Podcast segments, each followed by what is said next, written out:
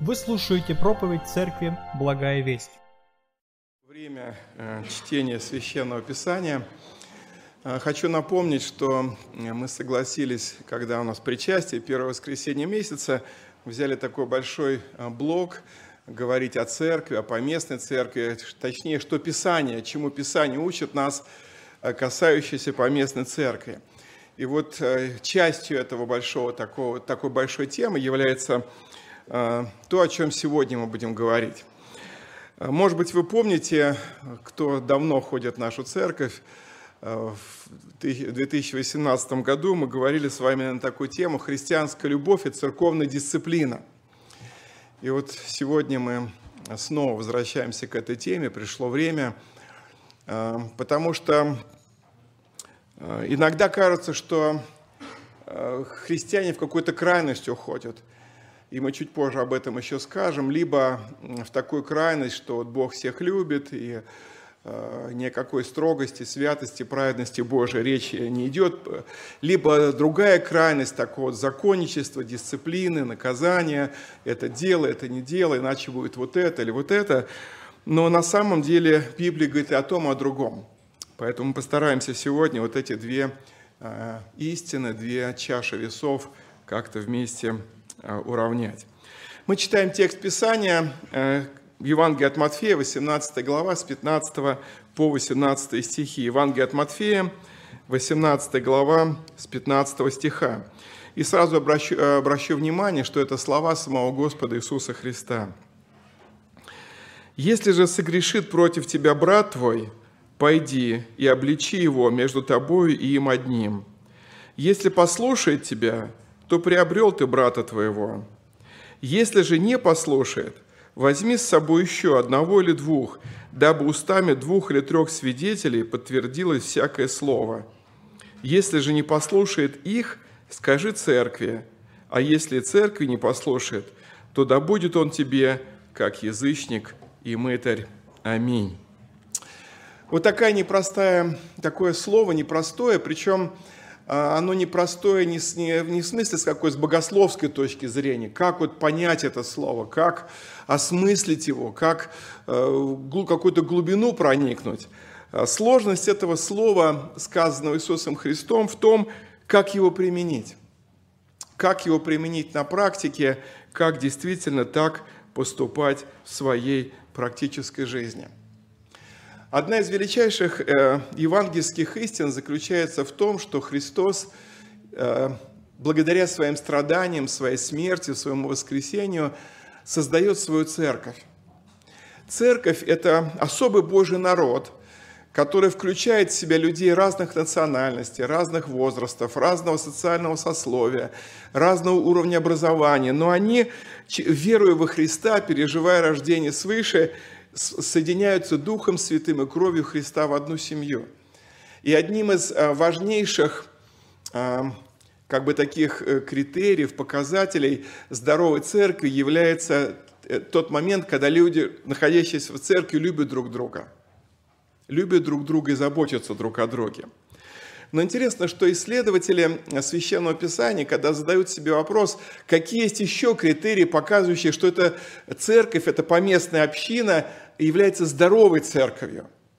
И вот многие приходят к тому, что одно из показателей здоровья церкви – это та церковь, где применяется духовная дисциплина.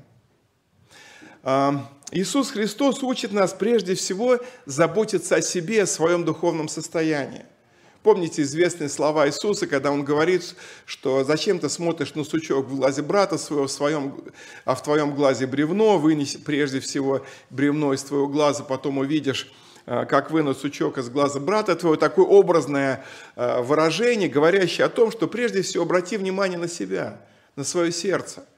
И действительно это так, если человек, христианин, сам, может быть, обладающий какими-то духовными немощами или даже болезнями, пытается лечить другого, он еще другого может заразить. Потому что грех, он в каком-то смысле похож на ковид или на грипп, когда вот э, негативная жизнь или неправильное понимание одного члена церкви, или какое-то искаженное Евангелие, которое мы, может быть, неправильно понимаем, осмысливаем, э, пытаемся донести до другого, мы как бы мы вот это, это неправильно несем, эту какую-то инфекцию, какое-то неправильное действие. Поэтому, конечно, важно прежде всего каждому из нас – это обращать внимание на свою духовную жизнь, на свое хождение пред Богом. Даже когда мы сегодня будем приступать к вечере Господней, э, будем читать такой текст из послания апостола Павла, где брат наш Павел говорит, да испытывает же себя человек, да? То есть первый акцент на себя. И вместе с тем Священное Писание достаточно много говорит о том, что проявление братской христианской любви внутри поместной общины включает в себя это взаимопомощь взаимопомощь, причем эта взаимопомощь э, проявляется с одной стороны как поддержка друг друга, утешение, молитва друг за друга, да, дружба христианская, какая-то взаимовыручка, но не в меньшей степени Священное Писание учит нас, что э, христианская любовь проявляется и в том, когда мы стараемся помочь согрешающему брату или сестре э, увидеть его грех, исправить его грех, вернуться на истинный путь и стать снова здоровым, полноценным, счастливым, э, верным учеником Господа Иисуса Христа. И об этом мы сегодня будем говорить. Э, первый акцент, который мне хотелось сделать в нашей проповеди, такое особое ударение, это то, что на самом деле, я уже чуть выше об этом сказал, что христианская любовь э, включает в себя также и наблюдение за братом и сестрой в случае необходимости обличения братьев и сестер по вере.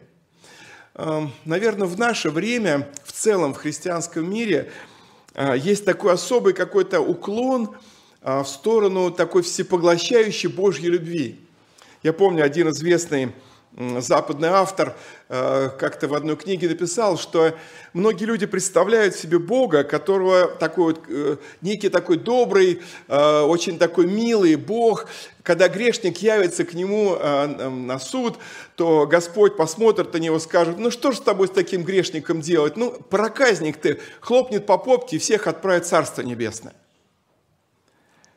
Но когда мы изучаем Священное Писание, мы видим, как в Боге органически сочетается удивительно непостижимая любовь к самым падшим, к самым, казалось бы, негодным, отверженным, может быть, находящимся на дне общества или людям, которые вообще недостойны никакой любви. Бог продолжает их любить и звать к себе. С другой стороны, Библия говорит нам о Божьей праведности, святости, о Божьем гневе, о Божьем наказании, которые изливаются на людей, которые по тем или иным причинам не хотят смириться, принять Его волю, принять Его любовь. Как-то мне встретилась такая цитата из одной христианской книги, мне она очень понравилась, я позволю себе ее зачитать. «Истина о божественной святости, праведности и строгости отодвигается в прошлое ветхозаветные времена. Многие современные последователи Иисуса Христа не верят – что Господь может сердиться на их нечестие, что Он гневается на их согрешение, и что Бог непременно накажет за их отступление и пренебрежение Его волей. Публичное обличение, церковное наказание за грех – явление довольно редкое в современной церкви. Часто слышен призыв – что последователям Иисуса не следует осматриваться по сторонам внутри своей церковной общины. Не стоит обращать внимание на немощи и согрешения братьев и сестер по вере. Не нужно никого обличать и вразумлять. Им кажется, что обличение другого попахивает такой духовной гордыней и превозношением над единоверцами. Любимый лозунг таких верующих «Не судите, да не судимы будете». Под маской ложной любви и поддельного смирения – многие христиане принимают не библейскую точку зрения. Живи сам, как хочешь, и не мешай жить другим. Божья любовь все покроет. Современная церковь бывает слишком осторожной и очень деликатной, когда необходимо обличить грех и призвать человека перестать грешить. Конечно, гневно осуждать других не нужно, но помогать собратьям в следовании за Иисусом просто необходимо. Конец цитаты. Мы люди так устроены, что нередко какие-то наши, ну не знаю, изъяны, пороки, даже порой какие-то чисто житейские вещи лучше видны со стороны – даже если, например, ну где-то нет зеркала, я не вижу, как, как, что у меня, может быть, там с прической, там сбился ли у меня галстук, да, или еще что-то. И если есть рядом брат, друг, супруга, э, кто-то из детей, они могут сказать, там, вот это надо поправить, вот, вот тут будет еще лучше и так далее. То есть даже в самой э, обычной житейской, житейских вещах важно, когда есть ближний, который нас любит и который может сказать, там, извини, там, у тебя пятно где-то там, или что-то там завернулось. И в этом нет ничего постыдного, если мы подойдем к брату и сестре, скажем, сестра, извини, вот тебе нужно там пойти там поправиться, он там зеркало, посмотри, у тебя что-то там не в порядке. И абсолютно это же справедливо и в духовном плане. Если наш брат или сестра, мы видим, что если наш брат или сестра а, в чем-то согрешает, в чем-то неправ, и, может быть, не замечает этого, то наша ответственность подойти ему помочь. И это также проявление христианской любви.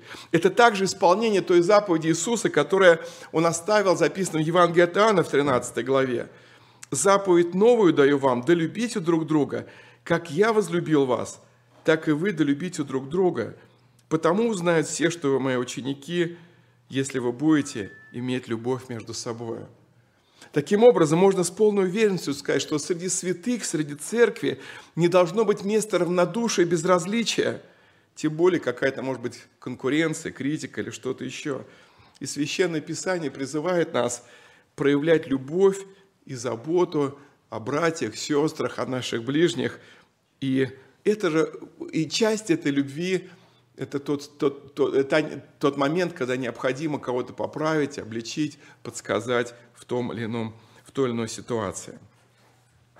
Когда мы говорим об обличении, конечно, это непросто – Обличение – это очень сильное слово.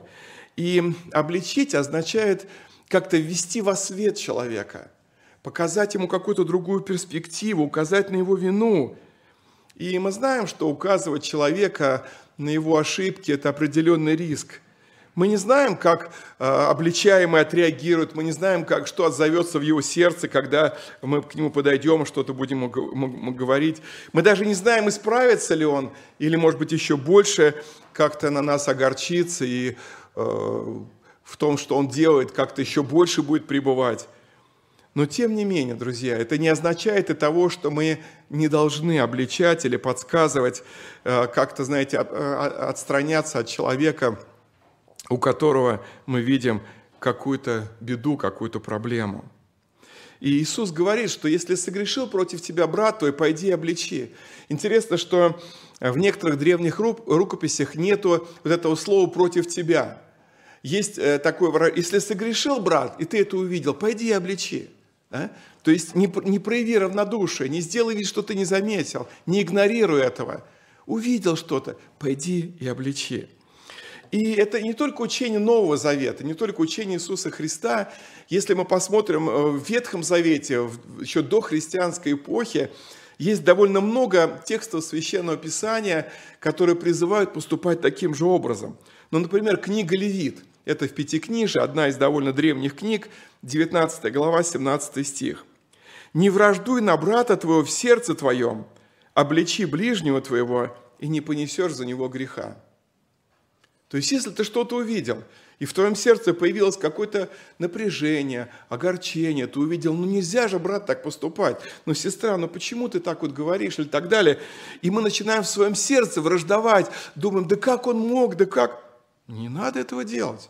Подойди, обличи, и не понесешь греха. Есть еще более сильный текст у пророка Иезекииля, 33 глава, 8-9 стихи. Очень сильный текст.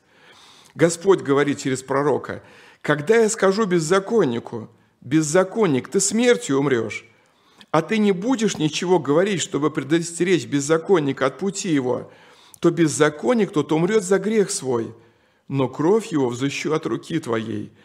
Если же ты остерегал беззаконника от пути его, чтобы он обратился от него, но он от пути своего не обратился, то он умирает за грех свой, а ты спас душу свою». Удивительное слово, да?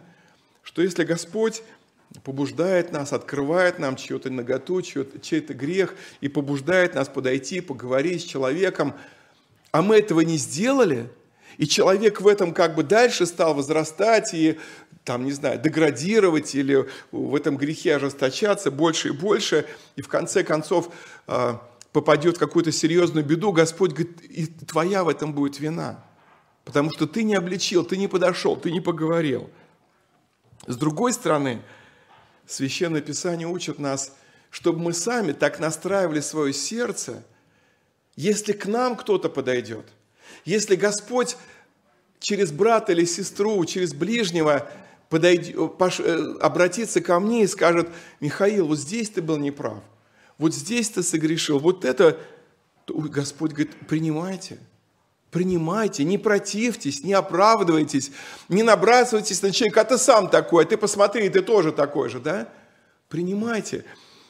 Как-то мне такое, еще когда я был достаточно молодой христианин, мне такой совет дали, я его стараюсь придерживаться в своей жизни. Мне так посоветовали, Михаил, когда брат или сестра ближний подходит и в чем-то тебя обличает, а ты этого в себе не видишь, а, не соглашайся сразу, да, ой, я грешник, но ты в себе этого не видишь. Но с другой стороны, сразу не отказывайся. Чего ты ко мне подходишь? Да нет, это у меня. Да вообще ты не прав. И кто ты такой вообще со мной разговаривать?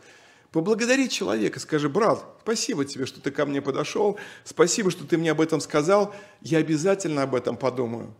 Я помолюсь об этом – если это действительно так, и я это увижу, мне Господь откроет Духом Святым э, как-то моему сердцу, конечно, я в этом покаюсь, конечно, я обращу на это внимание. Спасибо, что ты подошел, что ты мне это сказал, что ты проявил в этом свою любовь и заботу, что я неравнодушен к тебе. Спасибо. В одной из молитв Давида, записанной в 140-м псалме, есть такие удивительные слова. Мне они очень нравятся. Простые слова, Конечно, я понимаю, что их исполнить непросто, но очень важно. Итак, 140-й псалом с 4 стиха, как бы такая молитва. «Не дай уклониться сердцу моему к словам лукавым для извинения дел греховных, вместе с людьми, делающими беззаконие, и да не вкушу я от сластей их». И дальше пятый стих. «Пусть наказывает меня праведник, это милость, пусть обличает меня, это лучше елей, который не повредит голове моей. Вот дай Господь, чтобы внутри себя мы стяжали такое состояние, такое смиренное, мягкое сердце, готовность, чтобы Господь, если нужно, нам через Слово Свое нас обличал, через проповедь, может быть, через какую-то хорошую христианскую книгу, а может быть и через брата и сестру по вере, который напишет нам или подойдет. Конечно, важные вопросы лучше не писать и не по телефону, подойдет и с любовью скажет там, брат Михаил, сестра Катя, обрати внимание, я вот что-то заметил, я, Господь обратил мое внимание на какой-то твой проступок. Подумай об этом, подумай, поразмышляй. Мне, мне представляется, что это не по Писанию, что это не по Евангелию, то, что ты делаешь или говоришь, и я, мол, и я хотел бы помочь тебе исправиться. И дальше мне хотелось бы дать несколько советов, каким образом а, лучше обличить, каким образом лучше помочь ближнему. Я сразу хочу оговориться, это не значит, что я сам всегда на 100% эти советы исполняю, но это то, к чему я стремлюсь, и я думаю, что это правильно, даже я так себе написал, правило благочестивого обличения ближнего. Я советую, кстати, если у вас есть чем-то записывать, какие-то мысли, может быть, себе помечать, ну, можно в интернете посмотреть, ну, еще раз напоминаю, что лучше тупой карандаш, говорят, чем острая память. Итак, правило благочестивого обличения другого христианина. Первое, очень, может быть, основополагающее правило – Прежде всего, проверь себя, люблю ли я моего ближнего и хочу ли ему помочь.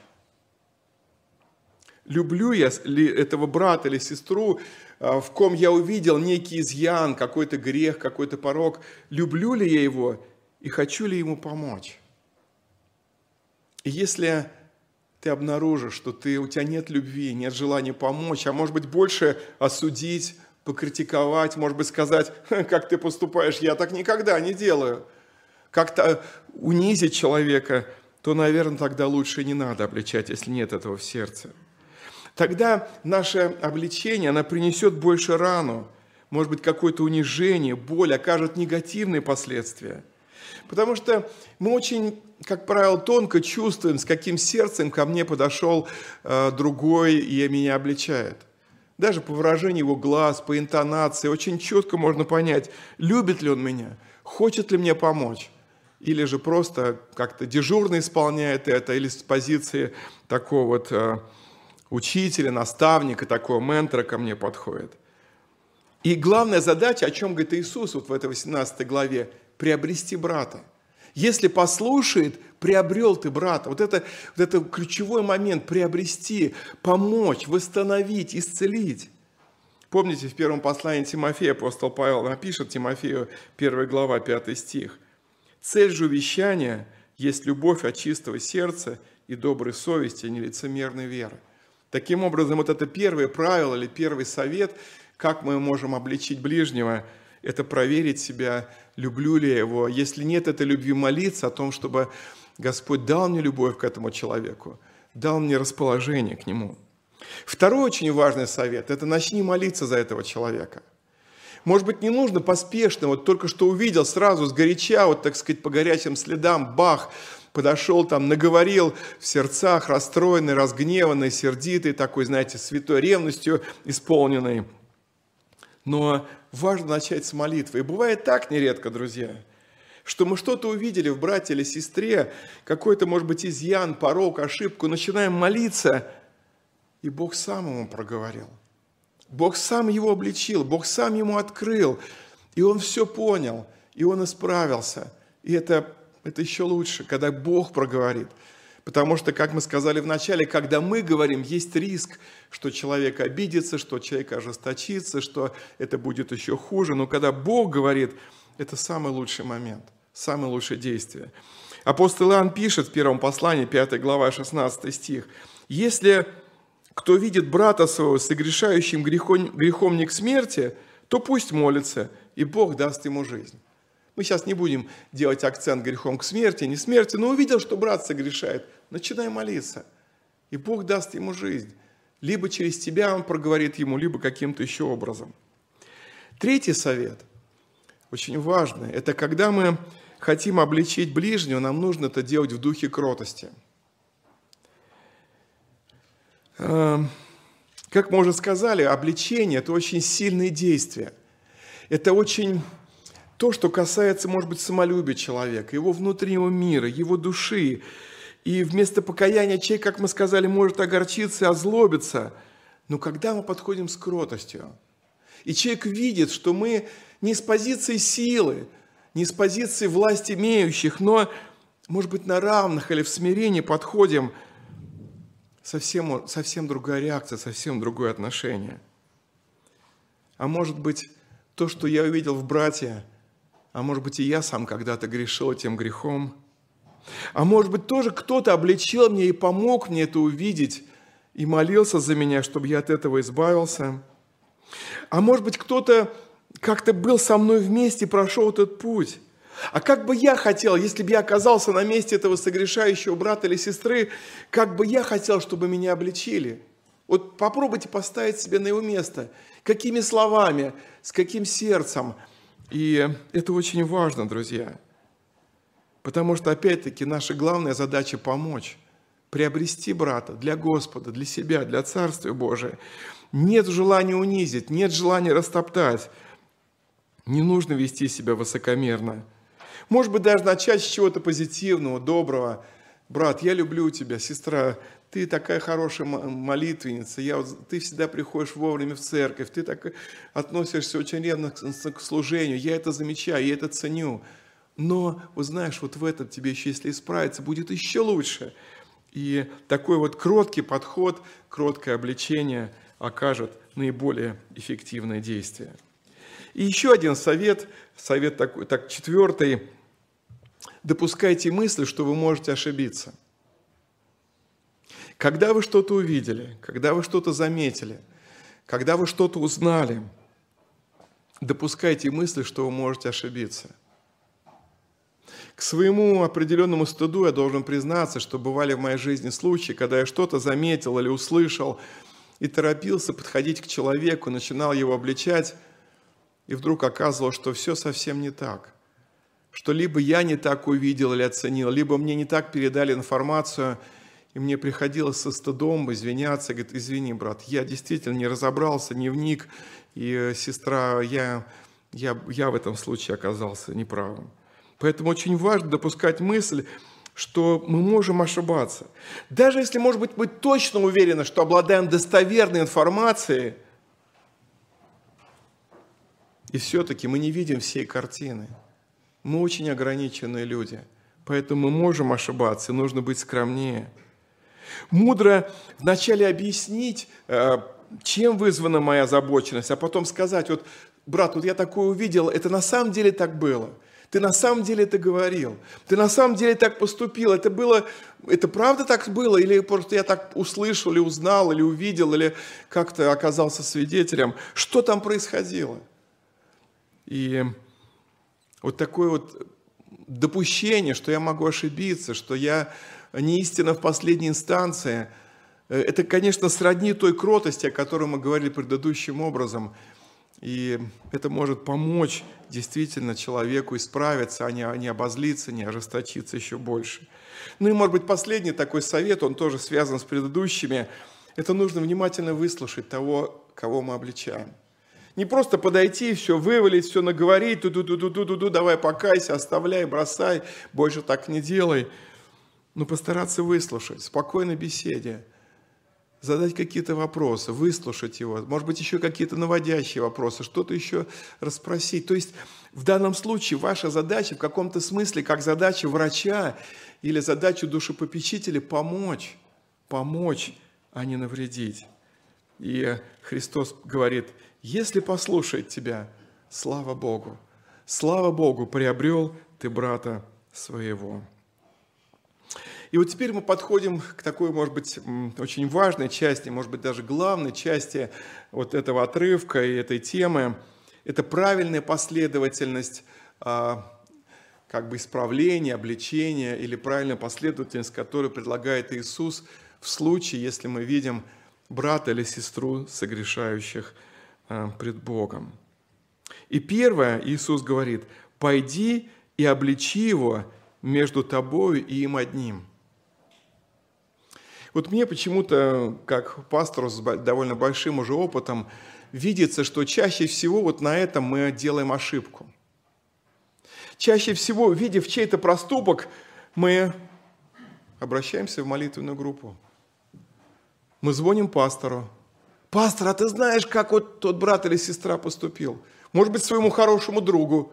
Ты знаешь, вот я оказался свидетелем вот того, того, того.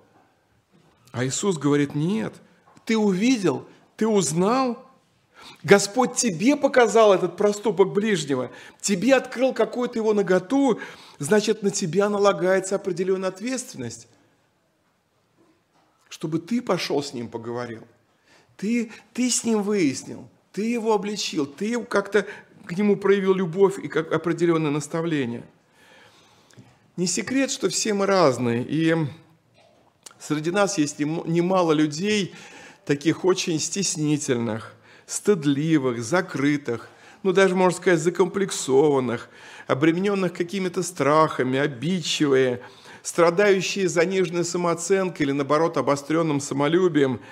И когда мы чей-то вот такой тайный проступок сразу выносим на свет, люди просто могут этого не выдержать. Поэтому Иисус говорит, пойди наедине – с ним одним, поговори. И если он покаялся, слава Богу, если он признал, если он э, готов принять обличение, а может быть скажет, да, у меня есть эта проблема. На самом деле я иногда так поступаю. Я иногда обманываю. К сожалению, я иногда какие-то действия делаю негодные.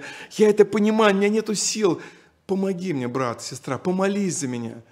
Я, я хочу от этого избавиться это тогда будет твоя дальнейшая помощь уже как, как друга, как душепопечителя, как собрата, как э, сестру по вере, которая дальше будет помогать этому человеку э, избавляться, освобождаться. И это самый лучший результат, если человек действительно смиряется, принимает, прислушивается и готов работать над этим. Но Иисус говорит, что не всегда так бывает. И в жизни мы это видим, к сожалению. К сожалению, не всегда так бывает. И бывает так, что мы наедине подходим к ближнему и э, говорим, э, может быть, даже стараемся с любовью, с уважением, в чем-то обличаем его, но встречаем или равнодушие, или ожесточение, или взаимное обвинение, ты сам такой, а что ты ко мне подошел, а что ты святой, что ли, а ты что такой праведный, а ты тоже грешник, а ты тоже там ошибался. К сожалению, человеческое сердце, Писание говорит, лукаво и крайне испорчено. И даже когда Господь обличает через свое слово, или когда через пророков Бог э, обличал в древние времена, даже когда Иисус обличал людей или апостолы, они далеко не всегда принимали эти обличения, кто-то начинал оправдываться, кто-то начинал врать, что нет, я этого не делал и так далее, и так далее. И бывают такие более тяжелые случаи. И тогда Иисус говорит, если он тебя не послушал, ты ему сказал, ты за него помолился, ты его предупредил, но ты видишь, что он не слушает, не принимает, что он ожесточается. Тогда 16 стих. Если же не послушает, возьми с собой еще одного или двух – дабы устами двух или трех свидетелей подтвердилось всякое слово. Кстати, следует сказать, что это вообще еще в древности был такой принцип, что если какой-то человек нарушал закон, то другой увидел его и там шел к судье или к пророку, или к царю, или к кому-то там к вождю, то обвинение принималось только когда есть свидетели, когда есть те люди, которые как-то тоже могли подтвердить, да, это было, да, это происходило – и в данном случае присутствие других верных христиан помогает убедиться, что заключение или предположение о виновности этого человека справедливо и нет предвзято. Помните, мы уже говорили, что мы можем, мы можем быть субъективны, мы можем ошибиться, мы, можем, мы не знаем всей картины, но когда есть свидетели, это важный момент. И свидетели могут помогает избежать неправо, каких-то неправомерных а, обвинений, сплетен, ложного суждения. С другой стороны, они могут усилить обличение, сделать его более действенным. Действительно, ну, брат, ну, ну, это на самом деле, если ты так делал, это же грех. Смотри, в Писании написано – ну, прислушайся. Ну, если ты вот не слушаешь там Колю или Валю, ну, посмотри, так Писание говорит. И мы подтверждаем, что так, как ты делаешь, нельзя так поступать. Это грешно, это нечестно пред Богом. И это очень важный момент. И в будущем, если человек, э, забегает чуть-чуть вперед, как бы и в этом случае не смирится, тогда эти свидетели могут уже выйти перед церковью и сказать, да, мы встречались с ним, мы были на этой встрече, и человек не принял – и брат Вася не принял наше обличение, он снова врал, он снова притворялся, он снова прятался, он снова переваливал вину на других. И это очень важный момент, друзья. Но вместе с тем двоим или троим легче достичь желаемого результата, чем одному. Даже вот в душепопечении многие, ну, часть нашей церкви обучались на таком специальной программе в институте по душепопечению, и э, там есть такой момент, что э, как бы с одной стороны душепопечение э, проводится с глазу на глаз, один на один, но в некоторых более сложных случаях два-три душепопечителя беседуют с одним человеком. Ну, особенно если он не против, соглашается, тогда собираются два-три служителя, или, может быть, пастор с женой своей, или там э, кто-то еще, пастор с диаконом, да, и вместе беседуют, чтобы помочь, чтобы это, может быть, не было как-то очень субъективно. И на этот счет еще один автор духовно интересно пишет. Хотя переход к открытому обличению на людях и кажется запугивающим, но он способствует тому, что дело будет рассмотрено с большим вниманием. И опять-таки, слава Богу, друзья, если на этом этапе, втором этапе, человек смирится, человек согласится с обличением, человек примет, что да, я согрешил, да, я был неправ, да, не надо было так поступать, да, я поступил в этом случае негодно, неправильно, и раскаивается, и готов оставить свой грех – это должно остаться там внутри этой группы, этого человека, кто его обличил, этих свидетелей. И дальше не нужно идти. Результат достигнут. Приобрел ты брата своего. Они приобрели своего брата. Аллилуйя, слава Богу. Но, к сожалению, иногда человек ожесточается и дальше. Встречаются такие случаи в церкви, к сожалению, когда человека обличила, может быть, проповедь, или он читает Писание, получил обличение. Потом к нему брат или сестра подошли, даже с любовью, внимательно, стараясь не затронуть его чувств, не обидеть, но вместе с тем конкретно, по-братски обличить, он не принял. Пригласили двух-трех свидетелей, зрелых христиан, побеседовали с ним, может быть, и раз, и два, опять не принял. И тогда они говорят, брат, мы будем говорить церкви. Мы не можем это э, хранить вот в нашем таком узком кругу, потому что ты член церкви. Ты, ты человек верующий, ты член церкви, и мы тоже члены церкви. Мы не хотим, чтобы внутри нашей церкви, как, как некого духовного организма, была, оставалась эта болезнь, оставалась эта инфекция, оставался этот грех нераскаянный. Мы тебе говорили, мы тебя призывали, и мы вынуждены сказать церкви. И вот здесь такой тоже есть тонкий момент, а, когда церковь небольшая, бывает община там 10, 20, 30 человек. И, конечно, в этой небольшой общине даже вот такие вопросы, как правило, рассматриваются ну, довольно открыто. Да? И то там бывают разные нюансы. Но если церковь большая, если церковь там порядка 100 человек, 200, да, то выносить вот даже в таком случае, более тяжелом, наготу, какой-то вот этого человека на публичный, так сказать, вот на все членское собрание, на все, на такой э, общественный какой-то публичный суд, это неправильно. Ну, по крайней мере, когда я учился в семинаре, нам говорили, братья, пасторы, не делайте этого. Не выносите э, наготу людей, их какие-то немощи вот, на большой круг, на публичное обсуждение. Для этого есть пастора, есть диаконы, есть церковный совет. В каждой церкви есть какая-то своя Э, специфика, своя культура, где есть ответственные люди, кому церковь доверила э, пасти народ Божий и разбирать такие сложные вопросы. И в нашей церкви мы стараемся идти по этому пути. Когда возникают такие сложные вопросы, касающиеся личности человека, семейной, может быть, жизни, еще чего-то, мы стараемся как можно меньшим кругом э, ответственных служителей это разбирать молитвенно, собираемся, встречаемся, разговариваем и раз, и два, и три, и молимся, иногда постимся, чтобы помочь человеку. Но, к сожалению, бывает и так, что даже в этом случае человек снова и снова расточается, оказывается, что грех ему милее, что, может быть, он говорит, да я вообще понимаю, что я неправильно делаю, но не могу оставить грех. Ну, нравится он мне ну не наелся я еще, ну еще не понял все его э, тяжелые последствия, еще, так сказать, вот э, не готов оставить все, да.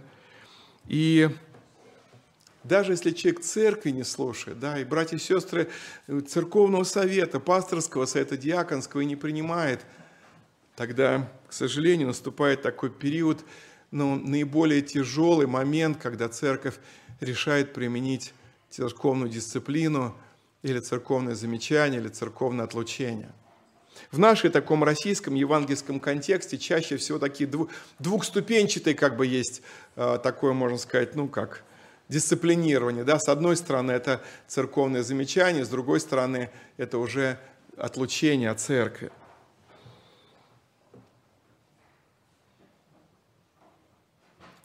И на самом деле, друзья, это очень больно – это очень больно, когда человеку, который был в церкви, был членом церкви, мы вынуждены говорить, что мы не можем больше считать тебя частью нашей общины. Мы не можем читать, считать тебя частью нашей духовной семьи. Мы видим, что ты не поступаешь как истинный ученик Иисуса Христа, ты бесчестишь Его имя, ты бесславишь Христа, ты дискредитируешь христиан –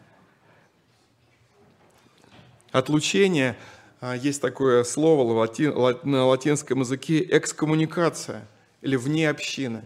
Когда этому человеку говорят, что ты не можешь быть частью нашей общины, мы пред Богом принимаем решение, что мы тебя исключаем, мы тебя отлучаем, и ты должен хорошенько подумать, действительно ли ты верующий, действительно ли ты христианин, действительно ли ты Божие дитя, или же ты уже отпал, или, может быть, и не был, и мы этого не знаем.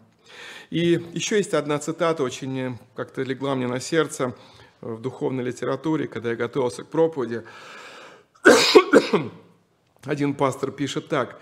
«Каким бы серьезным ни был этот шаг, его назначение состоит в том, чтобы привести согрешившего к покаянию.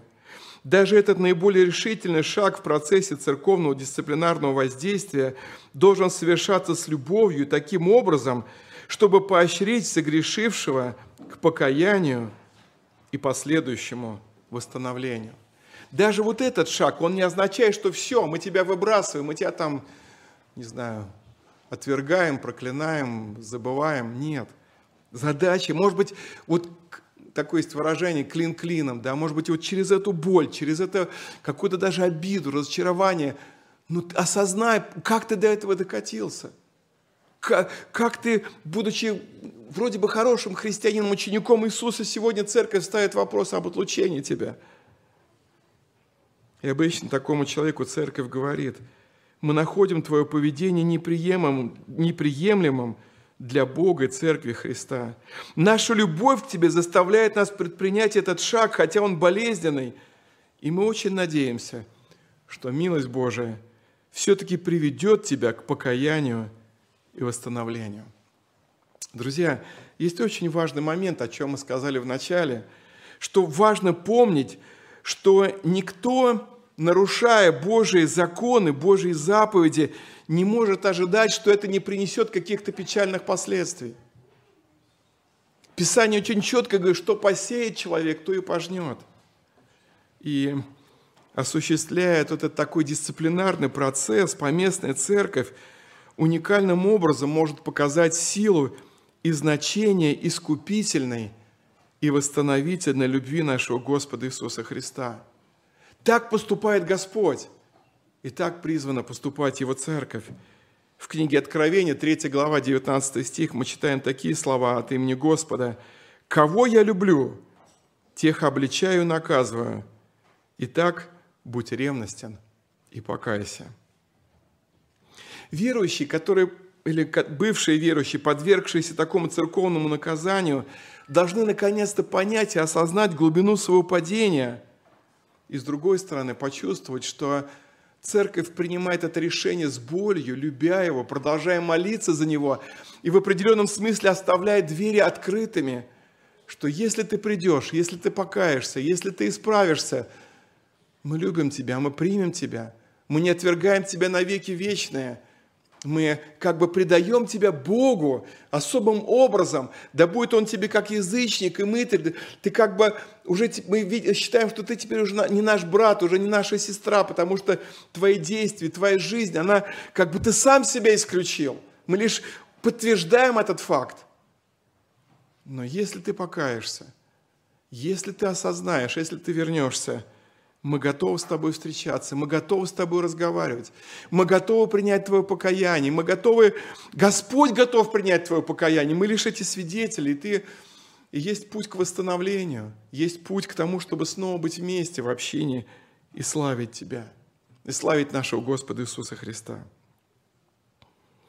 Таким образом, в заключение можно сказать, друзья, что Библия учит, что Бог не изменился – в отнош... Э, не изменил своего отношения к греху и к нечистоте. Сегодня, как и всегда, Господь, с одной стороны, любит людей, но также точно Он заботится о святости своего народа. Он заботится, чтобы церковь была святой, здоровой общиной, чтобы там не было какого-то прикрывательства греха, какого-то э, способничества греху, какой-то нечистоте. И церковная дисциплина помогает церкви сохранить свою сущность и не утратить духовной силы. Церковь, которая живет по принципам, не исполняет э, принципы церковной дисциплины, прославляет подвиг Господа Иисуса Христа, Его страдания, Его смерть и воскресение. Только такая церковь может эффективно влиять на мир – только такая церковь действительно показывает Божью праведность, Божью истинность, Божью любовь во всей полноте.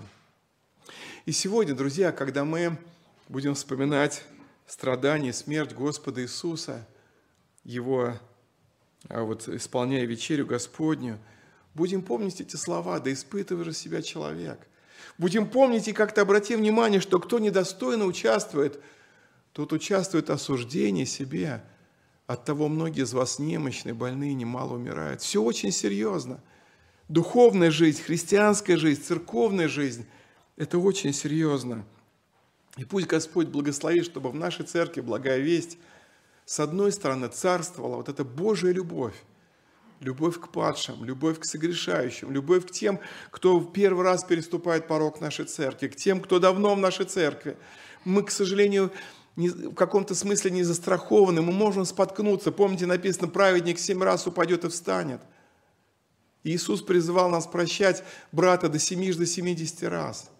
Но, с другой стороны, Иисус призывает нас быть строгими к себе, к своей духовной жизни, к своим поступкам, даже к своим мыслям, к своим мотивам и помогать друг другу, чтобы жить святой, благочестивой жизнью. Итак, наша задача не грешить самим и поддерживать в этом своих ближних, братьев сестер по вере. И пусть же святая, богоугодная жизнь верующих, учеников Иисуса, христиан, будет славою умершего и воскресшего Господа Иисуса Христа. Аминь. Давайте помолимся.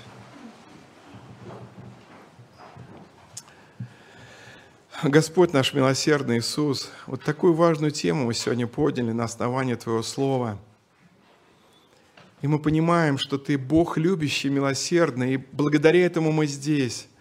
Благодаря Твоей любви и милости, благодаря Твоим страданиям, благодаря Твоему Голговскому подвигу, Господь, сегодня мы в церкви, мы части Вселенской церкви и поместной нашей общины. Слава Тебе за это – Слава Тебе, что когда мы спотыкаемся и падаем, Ты поднимаешь нас. Когда мы согрешаем и раскаиваемся, Ты прощаешь нас и любишь, и милуешь. Слава Тебе за это.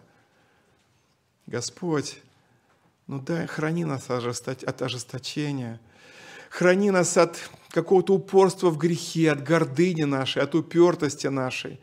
Помоги, чтобы наша любовь друг к другу проявлялась и во взаимопомощи, взаимной поддержке, в молитвенном участии, в любви, в сострадании, взаимо какой-то заботе, защите, но и в том, чтобы мы, когда ты показываешь в чем-то наготу, в чем-то грех ближнего или совершенный против нас, или то, что мы заметили, увидели, чтобы мы с любовью, с молитвой, в смирении, с кротостью, с уважением – вместе с тем конкретно, прямо могли сказать, брат и сестра, ты согрешаешь. Брат и сестра, я хочу тебе помочь. Я за тебя молюсь, но я должен тебе сказать. Пусть не будет в нашей общине таких ожесточенных сердец, которые отвергают обличение и одного, и при свидетелях. Пусть не будет тех, которые даже церкви не слушают, Господь сохрани и помилуй. Учи нас всех вот этой практической христианской любви и благослови, чтобы наша община была здоровой, крепкой, дружной, любящей. И когда есть такая необходимость, умеющей с любовью, но твердо применять церковную дисциплину к тем, кто согрешает и ожесточается. Пусть все это будет по воле Твоей и для Твоей славы наш Бог, Отец, Сын и Дух Святой. Аминь. Местная религиозная организация Церковь Евангельских христиан-баптистов «Благая весть» зарегистрирована 24 июня 1999 года. ОГРН 103 773 974 3007